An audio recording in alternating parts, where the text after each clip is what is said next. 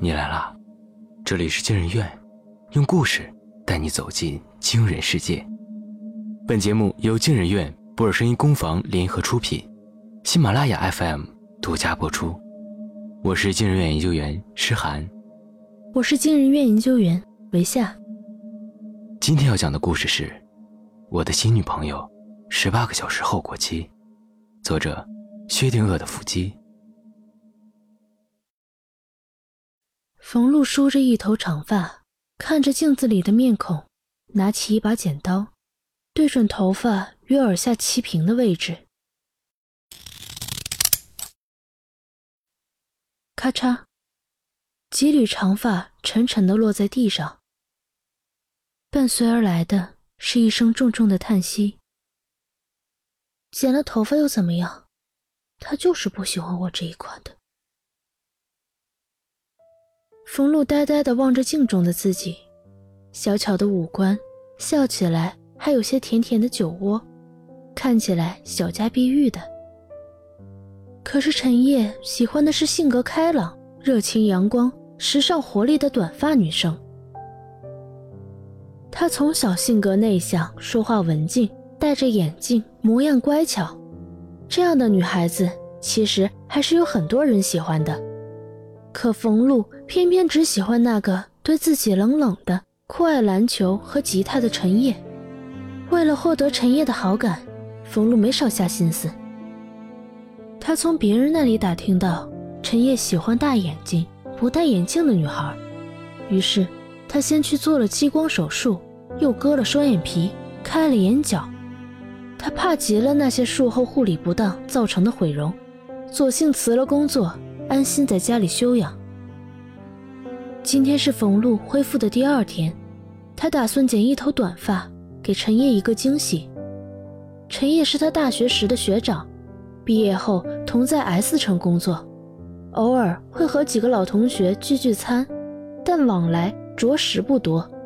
毕竟一个爱动，一个好静，难有交集？但冯路知道，每周两次。他会到市中心的体育馆打羽毛球，为此他特地购置了一套装备，希望能给他一个全新的印象。到了体育馆，很快他便远远地看到了正在挥汗的陈烨。怎么打招呼会比较自然？假装偶遇？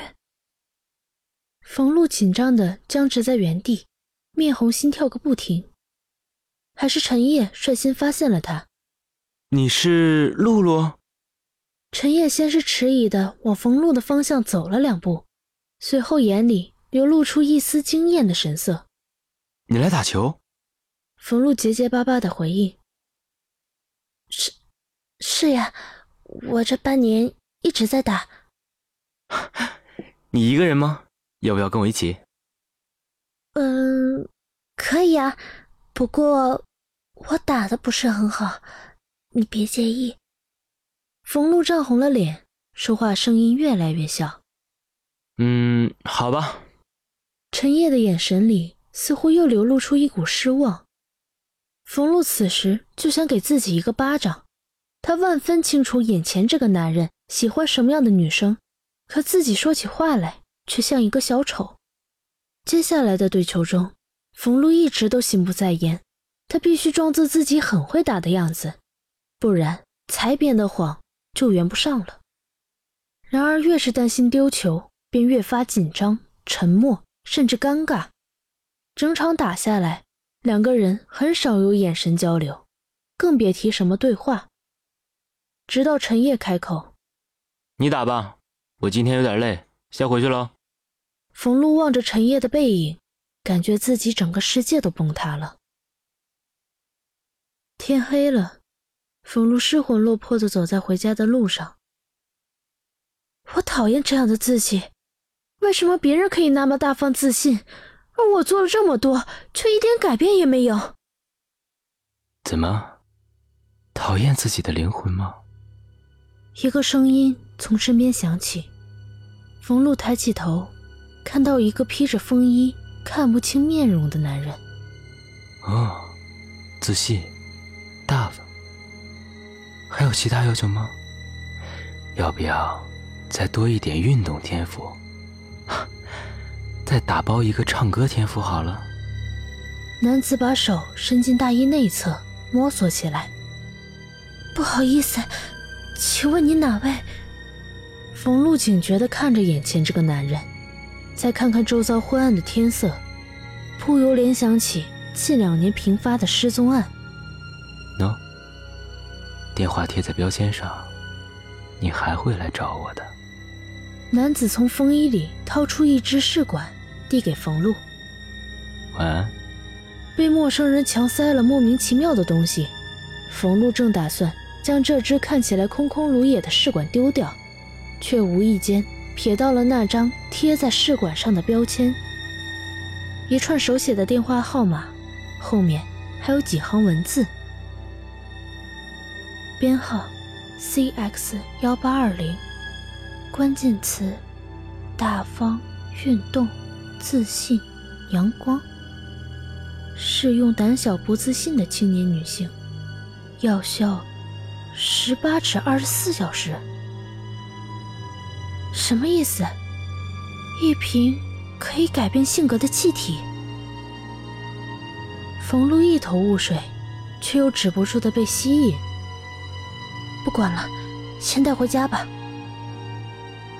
刚回到家，家中的猫就飞奔到他脚边。一边蹭着他的脚，一边叫唤。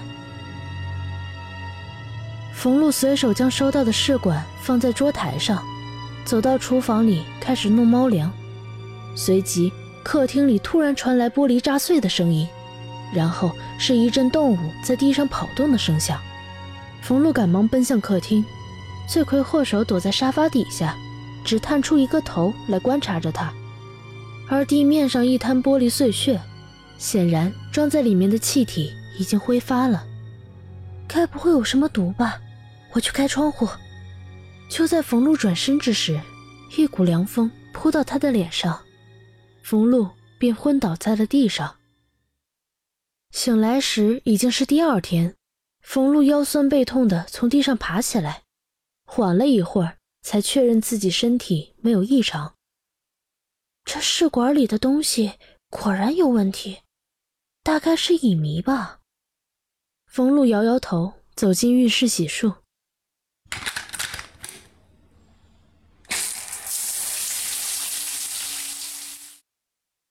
莲蓬头的水冲刷着他的身体，不知不觉，他开口唱起歌来。平常冯路是一个五音不全的人，可是今天，等到他捂住嘴巴发觉异常的时候。他突然想起昨夜那个风衣男说过的话：“那试管里的东西真的改变了自己的歌声，说不定自己的性格也改变了。”冯路十分愉悦，不由自主的想到日后和陈烨交往的场景。我今天就要去拿下他。冯路一边哼着歌，一边欢快的冲着身体。到了体育馆。冯路一眼就在人群中发现了陈烨，他拿着球拍，大步流星地走到陈烨旁边的一块场地，简单着跟对面聊了两句，两人便打起了球。令人称奇的是，冯路每一个跳跃，每一次接球，都接近半职业运动球手，活力四射。不多时，对手就认了怂。这时，陈烨才注意到冯路。他有些不可思议的上来搭话：“露露，昨天没发现，原来你打的这么好啊！你不知道的还多着呢。”冯路看着陈烨，半带微笑，却不会让人感到压迫。陈烨察觉到了，今天的冯路不仅走路的步姿发生了变化，就连身上的气场都与往日不同了。露露，你没事吧？你今天怎么像是变了一个人？忘掉昨天的我呗，我猜你还是更喜欢今天的我，不是吗？冯露微笑着说。约会了一天，直到深夜，陈烨才将冯露送回家。见陈烨驱车离去，冯露愉悦地甩了甩自己的短发，步入家门。这时，他的头忽然剧烈的疼痛起来，脑海里浮现自己因为胆小怯懦而频频被陈烨忽略的画面。药效过去了，不，我还要那个试管，没了它我就完了。冯路冲向垃圾桶，急切地翻找出还未被倒掉的标签。喂，我还要，你在哪里？我马上去找你。冯路跟男子约在一处偏僻的住宅区见面。六百一瓶。男子开门见山。一个月将近两万。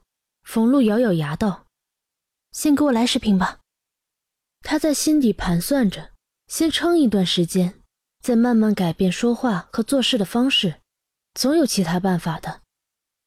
然而事不遂人愿，十瓶用完，他还想再用十瓶，根本没有断绝的余地。三个月过去了，虽然冯路成功的追到了陈烨，然而维持这样的生活花掉了他近六万块。这天下班，冯路没有坐陈烨的车，而是找了个借口自己打车回家。是的，他有预感，药效就快过去了。他刚到家。便直奔摆满了密密麻麻的试管瓶子的橱柜。他从第一个开始打开木塞，然后放在鼻子前猛地吸气，随后将其甩到身后。地面上响起“砰”的一声，接着是猫受到惊吓后发出的叫声。空的，空的，全都是空的。在吸到第五十个的时候，他终于陷入了崩溃。绝望的将柜子里的试管全部推到了地上。这个时候，电话响了，是那个男人。最近工厂缺人，你来帮工吧，我给你要。男子不愿意告诉冯路公司的位置，蒙上他的眼睛，然后开车带着他足足开了一个小时，直到进入一个黑漆漆的停车场。你从这里上二楼办一下登记。我保证给你充足的药剂。男子摘下了他的眼罩，冯路心里奇怪，但还是答应了。有了稳定的药剂来源，冯路的日子缓和了许多。但缺点是，这份工作经常加班，他跟陈烨在一起的时间越来越少了。这天是陈烨跟冯路的恋爱纪念日，他们约好在咖啡厅见面。没想到冯路要加班，等他做完工作被带回市区的时候，已经是晚上十点了。冯小姐，你迟到了四个小时。陈烨的脸色不大好看。对不起，工作的时候不让用手机，没办法通知你，我起晚加班了。什么工作不让用手机？再说了，加班难道不可以调吗？在你看来，我好像还没有个工作重要。冯路有些惭愧的看着陈烨，陈烨一连好几个问题，皆是往日积累下来的矛盾。我真的不能说，抱歉。我觉得你的秘密太多了，说实话，我真的看不透你。说完，陈烨转身离开。自那以后，陈烨似乎跟他打起了冷战，再也没有主动联系过他。如今他所做的这一切。都是为了陈烨。如果他离开自己，那这些伪装还有什么意义呢？无奈之下，冯路又吸下一瓶药剂，主动去找陈烨的家。可连续敲了十几下门都没有人回应。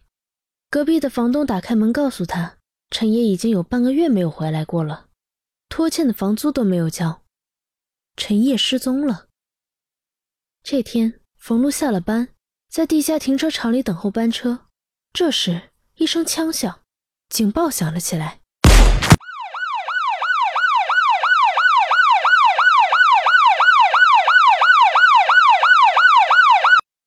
警告，请班车人员立即停止运输，封锁全场，抓捕危险分子。危险分子，冯路的心一瞬间被揪起来。请大家回到各自的岗位上等待，排查完毕后即可随同组织离开。广播里的声音再次响了起来，人群慌乱，冯路匆匆跑回自己的房间。这间工厂的生产房间布置十分奇特，每个房间分隔的距离至少有十米左右，中间空留出一大段墙体，每段墙体之间都有一扇锁着的门。在离冯路房间五米处，那扇门内此刻正传出一阵嘈杂声，那声音就像指甲刮着铁门，一寸一寸，令人浑身发痒。冯路上前检查，才发现这扇门没有上锁，是虚掩着的，里面正传出一阵阵凉气。冯路感到一阵恶寒，往后退了一步。忽然，门内窜出一道黑影，将冯路拉住，扯进门内。来不及呼救，靠着两侧昏暗的灯光，冯路这才勉强看清了周围的环境。这是一处过道，逐渐升高的台阶通往顶层。嘘。那身后的男人将他转到自己面前，松开他的口鼻，做了一个噤声的手势。陈，陈烨，冯路看清眼前这个男人，震惊的说不出话。对不起，陈烨低声说：“其实我没有你想的那么好，我缺点很多，我只能依靠药剂，支付不起费用，我就来这里打工。”陈烨向冯路坦白：“我也是。”冯路低下了头。现在没有时间说那么多了。很危险，让你看看，我们每天都在加工些什么东西。陈烨捏紧了冯路的手，随后拉着他奔向楼上。楼上是一个类似仓库的巨大房间，陈烨揭开了通往底部反应罐的盖子，顺着管道望去，在底部浑浊的黄色溶液中，有一只若隐若现的人手。冯路倒吸一口凉气。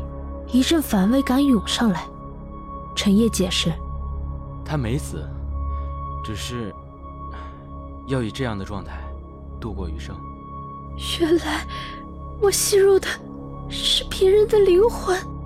冯路悲凉的看着自己的男友，眼中流露出悔恨。快逃吧！如果被他们抓住，我们也会变成这样的。陈烨再次捏紧了冯路的手。二人躲开层层监控与搜查，来到了药剂半成品的存放区。这里比较隐蔽，但逃出去的可能性不大，周围都封死了。陈烨叹了一口气，随后转头看向冯路：“露露，其实真实的我不值得你喜欢。我从大学就开始用药剂了，我骗了你。”对不起，不，不能怪你。冯路握住他的手，轻轻说道：“我也骗了你。”忽然，冯路眼前一亮：“你有没有发现，躲了这么久，我们的药效应该早就已经过了？”陈烨看向他的眼睛，不知过了多久，他才仿佛突然醒悟过来似的，刚要说什么，身后突然传来一个冰冷的声音。让我好一通找啊！原来躲到这里来了。二人立即戒备的回过身，正是那个风衣男子。他缓步迫近。放弃吧，你们死路一条了。你不怕遭报应吗？陈烨冷冷的说。男子大笑起来。报应。我只是个商人而已，比起我，你们依靠吸食别人的灵魂活着，有什么资格跟我说报应？我那是因为我不知道。你厌恶自己的灵魂，是我帮了你，你却这样回报我。